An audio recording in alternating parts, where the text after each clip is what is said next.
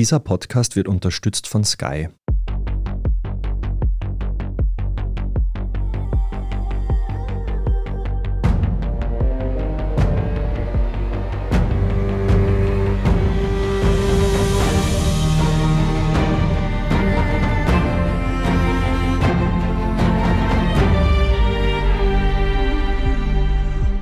Michael Steingruber. Ich bin Doris Prisching. Und Sie hören Serienreif, den Podcast über die fantastische Welt der Serien. Bei uns geht es heute um die mit größtmöglicher Spannung erwartete Serie, das Prequel zu Herr der Ringe, die Ringe der Macht, Rings of Power von Amazon Prime. Jetzt ist es da und alle, die so wie wir in Mittelerde Gefahr laufen, sich hoffnungslos zu verirren, haben jetzt ganz viele Fragen. Genau, und um sie zu beantworten, haben wir Michaela Zehetner zu Gast. Sie ist Mitglied der österreichischen Tolkien-Gesellschaft und hat sich intensiv mit dem Werk des Autors befasst. Herzlich willkommen, Michaela. Hallo, danke. Liebe Michaela, erklär uns doch bitte vorweg, was ist die österreichische Tolkien-Gesellschaft und was macht sie? Ja, die Tolkien-Gesellschaft hat sich gegründet 2001 oder 2002, als die ersten Peter Jackson-Filme herauskamen. Da haben sich eben Leute zusammengefunden, die sich schon lange für Tolkien begeistern. Ging aus von Salzburg und seitdem gibt es sie und von Anfang an gibt es Stammtische regelmäßige in den größeren Städten. Die sind so vielleicht einmal im Monat oder alle zwei, drei Monate.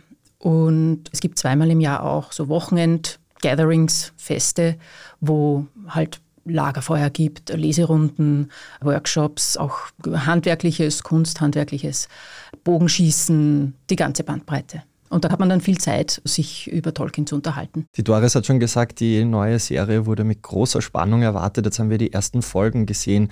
Michaela, wie ist dein Fazit? Ist das Prequel top oder flop? Weder noch. Der Knackpunkt ist ja, das ist in Wahrheit keine Literaturverfilmung.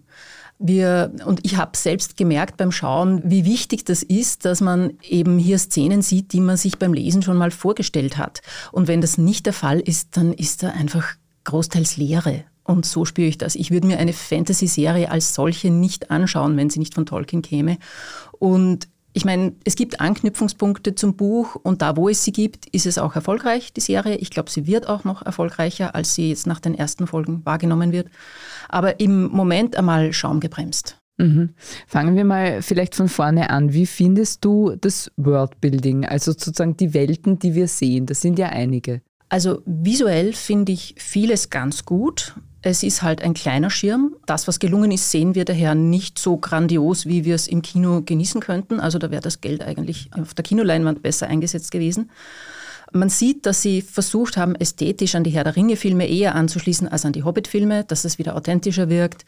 Der Hobbit hat sich so also ein bisschen in der künstlichen Ästhetik ein bisschen verloren und in den bloßen Effekten. Darum fielen die Hobbit-Filme bei den Fans in meiner Umgebung auch ziemlich durch. Ja, also visuell finde ich es okay. Die Musik schließt sowieso an und die Basis sind ja die Anhänge zum Herrn der Ringe. Da gibt es aber recht wenig. Da gibt es Listen mit Aufzählungen von Ereignissen. Es gibt Hinweise, aber eigentlich gar nichts Auserzähltes. Das bedeutet fürs Drehbuch, dass es die Leistung, die Tolkien vollbracht hat, eigentlich als Originaldrehbuch schaffen müsste. Und das ist ein großer Anspruch. Also das sehe ich jetzt noch nicht eingelöst. Die Dialoge, das kriege ich wirklich Gänsehaut im negativen Sinn. Die sind quasi nicht vorhanden. Da gibt es keinen Inhalt und keinen Stil. Das ist halt so. Ja. Also die große Freiheit, die sie haben mit der Geschichte, mit der Storyentwicklung ist auch ihr Nachteil, weil sie halt sich auf nichts stützen können, was schon gut ist und durchdacht ist. Ganz schwierig ist ja der Spagat, nämlich die Tolkien-Fans und Expertinnen reinzuholen, genauso wie alle, die das nicht sind. Siehst du hier Ansätze, wo du sagen kannst, das gelingt oder misslingt das auch? Die Fans sind jetzt einmal verhalten. Vor Erscheinen der Serie gab es ganz viel Kritik. Das erinnert mich sehr an das Erscheinen der Herr der Ringe-Filme. Da war jedes Detail, das nicht zu den Büchern passte, ein Sakrileg. Und Peter Jackson hat aber ganz zu Recht damals gesagt, Leute, ihr wollt keine Page-to-Page-Verfilmung sehen. Glaubt mir, das muss ein Drehbuch haben, das muss eine Form haben und einen Drive haben. Und ich glaube, dass sich das bei dieser Serie auch so entwickeln wird. Einige gibt es, die sehr negativ sind. Das sind eben diese orthodoxen, würde ich sie nennen. Aber es wird auf alle Fälle weitergeschaut. Und ich glaube, wenn man die Anhänge genau liest, da können dann schon noch sehr spannende Dinge kommen. Und die würde ich mich auch freuen zu sehen. Was ja auch spannend ist, ist die Rechtsfrage. Soweit ich weiß, hat Amazon keine Rechte auf die Tolkien-Werke. Das bedeutet auch Einschränkungen. Wie geht man damit um? Ja, die Serienmacher haben die Rechte nur für den Hobbit, die drei Teile des Herrn der Ringe, das ein Gesamtwerk ist, und die Anhänge zum Herrn der Ringe, was eigentlich auch zu diesem Werk dazugehört. Wo sie nicht die Rechte haben, wo aber viel über das zweite Zeitalter drin steht, sind die Unfinished Tales, auf Deutsch die Nachrichten aus Mittelerde und auch die ganze große History of Middle-earth, dieses zwölfbändige Werk, wo Tolkiens Sohn alle Entwürfe zu diesem Legendarium aufgearbeitet hat. Die sind da abgedruckt, kommentiert, geordnet. Jeder Notizzettel mit irgendwelchen Stichworten wurde dann auch eingeordnet und interpretiert da ist noch viel drinnen vom zweiten Zeitalter, das sie explizit nicht verwenden dürfen. Sie dürfen halt ihre Geschichte so gestalten, dass es stimmig ist mit dem, was man da im Hintergrund kennt als Leser. Aber warum dürfen Sie es nicht verwenden eigentlich? Warum haben Sie da die Rechte nicht bekommen? Im Geld kann es ja nicht liegen, oder? Woran es gescheitert ist, das habe ich nicht genau verfolgt. Mhm, mh, mh. Wie findest du die Besetzung? Hm, wird sehr kontroversiell ja. diskutiert. Also ich fange mal bei Galadriel an. Die finde ich sehr gelungen besetzt, weil von ihr erfährt man im zweiten Zeitalter jetzt ganz wenig, aber im ersten Zeitalter einiges und auch im dritten, wo sie im Herrn der Ringe auftritt. Und diese Wesenszüge, dieser Stolz, diese Toughness, der Zug zur Dominanz, das kommt eigentlich gut rüber bei ihr. Das Problem ist eher, wie die Figur verortet ist in, in der Hierarchie dieser Welt. Also sie ist eigentlich in der Großelterngeneration dessen, der ihr König ist, nämlich Gil-galad. Das ist der Enkel, sie ist die Tante seines Vaters. Ja vom Gil-galad. Und genauso ist es beim Celebrimbor, der gehört eigentlich zu ihrem Gefolge, der Schmied, der dann dieses ja. Reich gründet. Also da stimmt einiges nicht zusammen. Damit habe ich eher noch die größten Probleme. Aber es ist natürlich dramaturgisch erforderlich, weil sie eine Figur, die man zur Heldin macht, muss sich ja hochkämpfen können. Die muss eine Steighöhe haben sozusagen. Und deshalb muss sie irgendwo unten anfangen. Ja, also ich bin da nicht so orthodox. Für mich mhm. passt das schon. Bei den anderen Figuren ist die Besetzung, die kommt sehr schlecht weg. Die Elben, da bin ich ein bisschen gespalten. Für mich passen manche Charaktere nicht zu denen, die sie später im Herr der Ringe sind. Der Elrond ist extrem einfältig. Das muss wohl so sein, um sie abzuheben, dass sie die Einzige ist, die die Gefahr erkennt. Und der König ist halt ein Politiker, wie bei Harry Potter die Politiker gezeichnet sind. Ja, sie sind immer die korrumpiert. Das passt an sich nicht zu Tolkien. Das würde der ganz sicher nicht so haben wollen. Mhm, mh. Es gibt ja eine gewaltige Szene in der ersten Folge.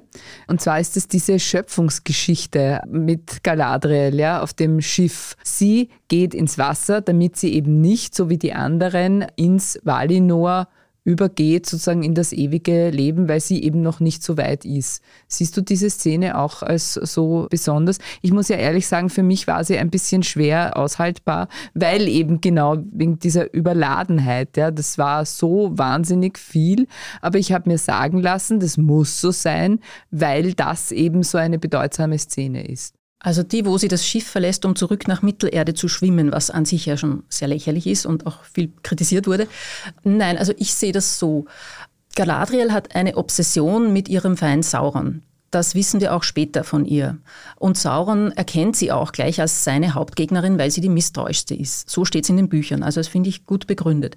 Man sieht ja am Anfang, dass sie ihren Bruder verliert und wer das Silmarillion kennt, weiß, dass dieser Bruder von Sauron gefoltert wurde und da in schlimmsten Umständen gestorben ist. Das begründet das psychologisch, also meiner Meinung nach ausreichend. Und sie kann eben nicht aufgeben, weil sonst wäre ihr Bruder umsonst gestorben. Diese Ehre, nach Valinor zu gehen, wo alle Schmerzen geheilt werden, alles Leid und alle negativen Anwandlungen halt getilgt sind, das möchte sie nicht in Anspruch nehmen, weil sie weiß, Mittelerde ist noch in Gefahr. Mit Schöpfung hat es meiner Meinung nach nichts zu tun. Mhm, verstehe. Und dann die ganz große Frage, die sehr viel besprochen wird und diskutiert wird, nämlich auch unter uns. Wer ist der Kometenmann? Ah ja, das interessiert mich leider gar nicht.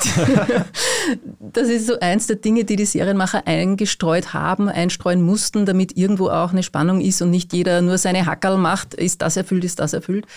Es gibt Spekulationen, dass das ein Zauberer sein könnte. Also die wurden ja auch von Valinor nach Mittelerde geschickt, eigentlich nicht im zweiten Zeitalter. Also die Kollegen, einer der Kollegen von Gandalf oder Gandalf selbst oder Sauron wenn man sich vorstellt, was jetzt zeitlich nicht passt, dass Numenor bereits am Untergehen ist und im Meer versinkt und da vielleicht auch eben so größere Himmelsereignisse stattfinden, dass da ein Meteor losgeht und der Sauron sich da von Numenor nach Mittelerde schießt, das könnte man sich auch vorstellen. Aber ich glaube nicht, dass das eine böse Entität ist, dieser Meteormann. Weil wie Sauron aus Numenor entkommt, das ist nicht genau gesagt. Das heißt nur, er konnte entkommen aus diesem Untergang. Mhm. Okay, dann würde ich sagen, wir machen eine kurze Pause und melden uns gleich wieder. Bleiben Sie dran. Gleich geht es bei uns weiter mit mehr zu Ringe der Macht über Fantasy, Fakten, Fakes und freundliche Freaks. One, two, three. Mehr Action. Mehr Nervenkitzel. Mehr Emotionen.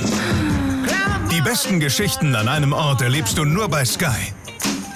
Mit unseren neuesten Sky Originals und preisgekrönten internationalen Serien. Sky, wo Serien zu Hause sind. Herr der Ringe-Fans sind sehr aufgeregt. Sie haben ganz viele Easter Eggs entdeckt. Was ist dir aufgefallen? Mm. Was ich schön gefunden habe und auch meine Kollegen mit mir, ist die Szene in Khazad-dûm, wo Elrond Khazad-dûm betritt, das Zwergenkönigreich im Gebirge, weil das kennen wir ja als verfallenes, zerstörtes Reich aus dem Herrn der Ringe und das jetzt in seiner Blüte zu sehen, ist sehr schön. Und was ich dann schön fand, ist, dass auch das Familienleben der Zwerge da plötzlich reinkommt. Weil das ist was, was Tolkien schon gemacht hat, dass er sich immer wieder die Hintergründe seiner Welt vorgestellt hat und teilweise auch verschriftlicht hat und teilweise auch in Briefen geantwortet hat auf Fragen, wie war denn das mit den Zwergenfrauen und so weiter. Also das ist etwas, wo ich sage, da blitzt der Geist Tolkiens durch, indem die Serie so etwas beantwortet. Mhm, mh. Kritische Stimmen merken ja an, dass der Serie eine gewisse erzählerische Tiefe fehlt. Es wird zu viel erklärt, zu wenig gezeigt. Wie siehst du denn das? Die erzählerische Tiefe kann noch nicht erreicht sein.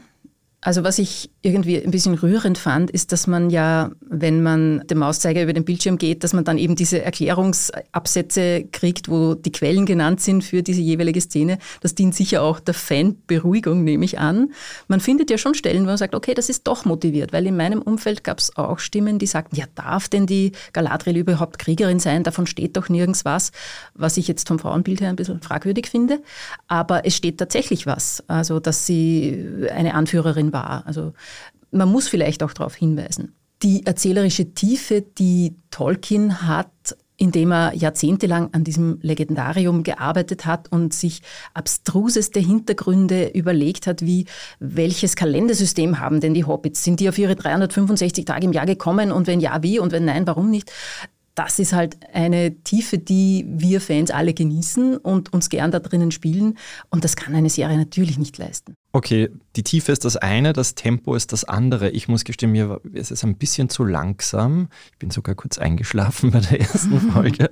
Wie siehst du das? Ja, diese Stimmen gab es auch bei uns, finde ich auch ein bisschen. Man muss halt fair bleiben und sich erinnern, dass auch bei anderen Serien man manchmal drei, vier Folgen braucht, um wirklich reinzukommen und die Storylines sich entwickeln zu lassen. Was mich ja fast ja, beleidigt hat als Seherin, war, dass man mir so gleich am Anfang diese instant angerührte, verbotene Liebe in den Rachen gedrückt hat, damit ich gleich mal was zu kauen habe das ist mir einfach ja, zu billig. Das müsste man schon sich entwickeln lassen und dann muss man ihnen halt auch die Zeit geben dafür. Mhm. Stichwort Diversity. Woran man auch erkennt, dass es jetzt gemacht wurde, ist, dass es eben verschiedenste Menschen verschiedenster Herkunft auch vorkommen. Auch hier gibt es Diskussionen. Wie siehst du diese Diskussionen? Ich bin sehr froh, dass es Diversity gibt. Ich glaube, man kann das heute nicht mehr anders machen, weil gute SchauspielerInnen jeglicher Hautfarbe gute Jobs in renommierten Literaturverfilmungen verdienen und die SeherInnen jeglicher Hautfarbe auch verdienen, Identifikationsfiguren, die ihnen ähnlich sind, zu sehen. Also Tolkien war da auf jeden Fall problematisch unterwegs um, um das Geringste zu sagen. Es finden sich einige Zitate, wo es ganz, ganz schlimm wird. Also im Herrn der Ringe sind ja die Dunkelhäutigen, die aus dem Osten sind alle, die verbündet sind mit dem Bösen. Das ist natürlich ein Wahnsinn. Das kann man heute nicht mehr machen. Zum Glück. Und sollte man auch nicht. Aber gerade die Tolkien-Fans berufen sich darauf, dass Tolkien eben genau die Besetzung nur weiß gesehen hätte. Und das ist jetzt ein Verrat sozusagen an Tolkien. Ja, erstens ist die Besetzung nie nur weiß, weil eben diese dunklen Südländer schon in den Kämpfen aufgetreten sind, aber halt als Bösewichte. Mhm. Und ich finde, da muss man drüber gehen. Also ich finde auch nicht, dass der Autor der Ruler seiner Welt und seiner Werke ist und bleiben kann. Das hat sogar Tolkien selbst mal gesagt. Da war er sehr schwankend. Aber er hat auch gesagt, ich habe das jetzt in die Welt hinausgegeben und andere können damit weiterarbeiten. Und ich finde, da müssen wir auch weiter, da müssen wir auch drüber gehen. Ich kann mhm. nicht sagen, Tolkien war Rassist und deshalb muss die Serie auch rassistisch sein. Das ist ein interessanter Aspekt, nämlich aus dem Grund, wenn wir heute sprechen von Cancel Culture oder Cultural Appropriation, ist dann Tolkien vielleicht auch in Gefahr, weil er ein Rassist ist, dass man ihn auf die Triggerliste setzt oder sonstige Aktionen startet? Ich denke, die Serie beweist, dass es nicht so ist. Er wird einfach aktualisiert auf diese Art und Weise, sodass er weiter da sein kann seine Werke weiter präsent sein können, aber eben mit einer diversen Besetzung. Das sehe ich ähnlich wie ein Straßenname, der nach jemandem benannt ist, dem keine Ehrung zuteil werden soll. Man kann dann auch eine Gedenktafel aufstellen und so Bewusstsein schaffen. Man muss jetzt nicht den Straßennamen wegkicken, kann man aber. Insgesamt ist die Tolkien-Gemeinde, höre ich also einigermaßen unzufrieden über den bisherigen Verlauf der Serie. Mich interessiert dieses Phantom, weil es mir, ich gestehe, ein bisschen rätselhaft ist. Was ist vielleicht in kurzen Worten so toll an Tolkien, dass ihr euch sozusagen zu einem Verein zusammenfindet und euch regelmäßig darüber austauscht? Wie ich schon gesagt Persönlich wäre er mir wahrscheinlich nicht sonderlich sympathisch gewesen, der Herr mit seinem Konservatismus und seinem Frauenbild. Was faszinierend ist für uns alle, ist seine Obsession, mit der er eben jahrzehntelang an diesen Dingen gearbeitet hat. Da fühlt man sich als Leserin auch ernst genommen im Vergleich zur Serie. Natürlich hat er das in erster Linie für sich gemacht, aber er wollte einfach, dass dort alles stimmt. Er hat darum gekämpft, möglichst viel Naturalismus in diese Welt zu bringen. Umgangssprachlich würde man sagen, dass es realistisch wirkt. Das ist ihm gelungen, weil er die Zutaten dazu beherrscht. Er kann Sprachen, er kann Namen kreieren, die in sich stimmig sind, was andere Fantasies nicht können. Er kann diese Legendariumssprache, weil er selbst alte Literatur rezipiert und studiert hat und als Professor auch bearbeitet hat.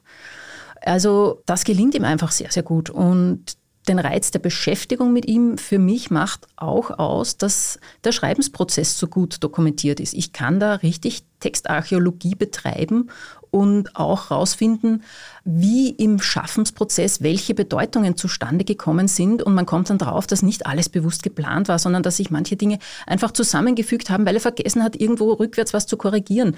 Und wie der Text dann seine Bedeutung eigentlich selbst hervorbringt, das ist für mich eine sehr lohnenswerte Beschäftigung.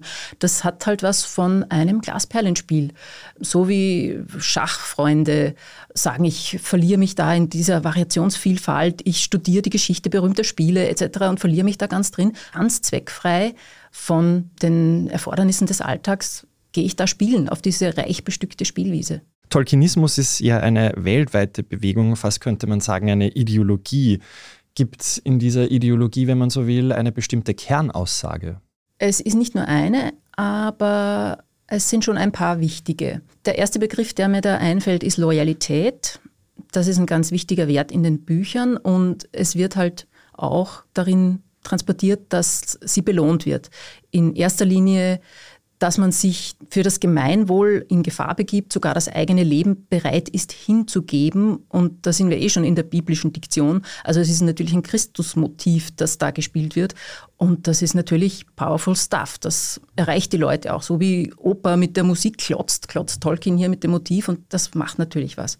Das zweite ist ein Plädoyer für die Vielfalt trotz allem, was wir über ihn jetzt schon gesagt haben in puncto Rassen, ist doch klar, dass das Böse ein nivellierendes Böses ist, ein gleichschaltendes Böses. Wenn Sauron gewinnt, dann gibt es nur noch ihn und seine Sklaven. Und die sind alle, da gibt es keine Hobbits in grünen und gelben Westen mehr, die irgendwie schrullig durch die Welt tanzen. Und diese verschiedenen Völker müssen alle zusammenhelfen, sonst geht es sich nicht aus, um den zu bekämpfen. Das ist auch so eine starke Aussage, die die die Fangemeinde erreicht. Und das Dritte ist, es ist auch ein starkes Naturthema drin. ich würde gar nicht sagen Naturschutz, weil so sieht er das gar nicht, sondern eher die Aussage, hört mal, wenn ihr die Natur rücksichtslos ausbeutet, dann wird die irgendwann zurückschlagen. Ich denke da an Saruman, der die Bäume großräumig gefällt hat und dessen Festung dann von den Ents zerstört wurde. Also auch sehr kompatibel mit heute, finde ich. Auch die Ökobewegung hat sich da ja auch damals gleich draufgesetzt in den 80ern. Tschernobyl-Folge war ja genau das. Auch, da waren ja auch diese Horrorfilme mit Riesenameisen und so weiter. Eben die Natur schlägt zurück, wenn wir uns zu weit hinauswagen. Das sind so Kernaussagen. Bei Tolkien war übrigens der Grund für dieses Naturthema, dass er die Zerstörung Birminghams miterlebt hat. Die Vororte, die industrialisiert wurden, die vorher idyllische Wiesen waren, waren dann nur mehr voller Kohlestaub und Fabriken. Das hat ihn sicher dazu bewegt und traumatisiert. Das war seine Heimat. Und wieso gerade Tolkien eigentlich? Zum Beispiel George R. R. Martin oder Neil Gaiman haben doch auch schöne Bücher geschrieben. Was macht genau bei Tolkien die Faszination aus? Eben diese Ausgestaltung, diese realistische Ausgestaltung der Welt. Ich kann von den anderen aber nur von ferne sprechen. Ich kenne seit, erst seit vor ein, zwei Jahren überhaupt Harry Potter und sonst gar nichts aus Fantasy. Ich war immer nur bei Tolkien, weil mich das rasend macht, wenn in der Welt Dinge passieren, die mein emotionales Engagement dann über den Haufen werfen, weil da irgendjemand was kann, was nie vorher gesagt wurde. Also diese wie soll ich sagen, wenn in einer Fantasy-Welt eben die Welt nicht stimmig ist, sodass ich sie vorhersehen kann und dass mein emotionales Engagement einen Sinn hat, weil gewisse Dinge können passieren und gewisse Dinge können nicht passieren. Und wenn dann was Unerwartetes ist, so Knüppel aus dem Sack, da drehe ich dann ab. Ja, damit kann ich nicht. Mhm. Findest du dann die Filme gelungener, also im Verhältnis jetzt auch zur Serie? Ist noch zu früh zu sagen. Mhm. Die Filme waren am Anfang eben auch, da gab es Kritik an vielen Aspekten, das ist heute vergessen, die sind heute kanonisiert. Ich finde sie im Großen und Ganzen gelungen, aber hauptsächlich auch wegen der visuellen Qualitäten, dass sie Mittelerde, was ja der eigentliche Held oder die eigentliche Hauptfigur der Geschichte ist, weil Mittelerde ist es, was gerettet werden muss. Darum geht es, das steht am Spiel. Das wird in einer sehr schönen Weise gezeigt in den Filmen. Die Aufnahmen von Neuseeland, die da reinkommen, die Bauwerke schauen großartig aus, die da in diese Landschaften dann gesetzt wurden. Das ist für mich der Reiz der Filme. Und bemerkt ihr in der Tolkien-Gesellschaft eigentlich einen verstärkten Andrang oder ein verstärktes Interesse, seit es diese Serie gibt oder geben soll oder jetzt auch, wo sie gestartet ist? Es sind Einzelne dazugekommen. Wir haben allerdings seit sicher fünf Jahren einen ganz stetigen und großen Zulauf wieder. Es gab so Konjunkturen, nachdem die Filme schon ein bisschen alt waren, ging es ein bisschen bergab. Manche von den GründerInnen gingen dann so in Familiengründung oder ins Ausland. Und jetzt kommt eben wieder so eine Generation, die ist jetzt schon ganz stark da, so zwischen 20 und 35, die wahnsinnig gut verankert sind in den Büchern, die die Sprachen studieren, also die richtig top sind wieder mhm. und ganz an der Basis, also nicht an den Filmen oder irgendwelchen Spielen. Mhm, mh. Woran glaubst liegt das, dieser Zulauf? Hat das mit der Zeit zu tun oder brauchen wir solche Sachen, um uns in irgendwo hin zu, ich sage nicht fliehen, aber hin zu träumen? Zu vertiefen, würde ich mal mhm. sagen. Ich glaube, was es heute kaum mehr gibt, und deshalb stürzen sich vielleicht viele junge Leute drauf, ist diese Fundiertheit und dass es da so ausgiebig Material für Beschäftigung gibt, weil vieles halt einfach flach und oberflächlich geworden ist. Das finde ich auf jeden Fall. Das mit dem Fliehen und Träumen, Stichwort Eskapismus, ist auf jeden Fall wahr. Also ich glaube, wir alle wünschen uns eine Welt, in der der Einsatz für das Gemeinwohl am Ende Erfolg hat und dass ein guter Mensch zu sein kein Schimpfwort ist. Und das findet man da drinnen. Was mich am Begriff Eskapismus ein bisschen stört, ist, aus meiner Sicht spricht nichts dagegen, diese Ermutigung zurück ins Leben mitzunehmen. Also sich von diesem Idealismus da drinnen auch wieder ermutigen zu lassen fürs wirkliche Leben, nicht nur wegzuträumen. Und wenn ich jetzt Mitglied werden möchte bei euch, muss ich auch die Sprachen beherrschen und die Weltkarte von Mittelerde aufzeichnen können. Gibt es eine Aufnahmeprüfung oder wie werde ich bei euch Mitglied? Keineswegs, keineswegs. Im Gegenteil. Das macht für mich auch den Reiz dieses Vereins aus, dass ich dort Leuten begegne aus allen verschiedenen Hintergründen. Ich würde ja die Fans grob so einteilen, die von der Literatur kommen, die von der Fantasy im Allgemeinen kommen, die von den Spielen herkommen. Und in der Tolkien-Gesellschaft mischen sich die alle. Man muss also keine Zeile gelesen haben, um dabei zu sein. Und auf diesen Festen, die wir haben, herrscht ein sehr toleranter Geist und ein Geltenlassen, das alle sehr genießen. Und ich finde das auch eben eine der wenigen Möglichkeiten, wie ich aus meiner Bubble heraustreten kann und ein breiteres Bild von der Gesellschaft bekomme. Und das ist ja eigentlich etwas, von dem wir viel mehr brauchen. Mhm. Und jetzt die zentrale Frage, wie hilft mir Tolkien im Leben? ja, da muss ich sagen, ich habe diese Frage oder so eine ähnliche Frage auch in die Chatgruppe gestellt und habe einige sehr berührende Antworten bekommen zum Thema integrative Kraft solcher Vereine oder auch dieses Werks. Es hat jemand geantwortet, die gesagt hat, ich als Asperger-Autistin verstehe sehr oft nicht, warum sich die Menschen in der echten Welt so verhalten, wie sie sich verhalten. Bei Tolkien verstehe ich alle und das ist für mich wie ein Safe Place, diese Welt. Und das sind meine Safe People. Und einige andere haben gesagt, es ist wie ein zweites Zuhause dort, ein Zuhause in der Imagination. Schön, ja. Ja, danke, liebe Michaela, für die Einblicke in die spannende Welt der Tolkien-Fans und Mittelerde. Ja, danke für die Einladung. Das war's schon wieder mit Serienreif. Wenn Ihnen dieser Podcast gefallen hat, freuen wir uns über eine 5-Sterne-Bewertung. Damit Sie keine Folge verpassen, abonnieren Sie uns bei Apple Podcasts, Spotify oder wo auch immer Sie Ihre Podcasts hören. Wir danken Miriam Saale an den Reglern und Ihnen fürs Zuhören. Bis zum nächsten Mal und frohes Schauen. Bye bye. Bye bye.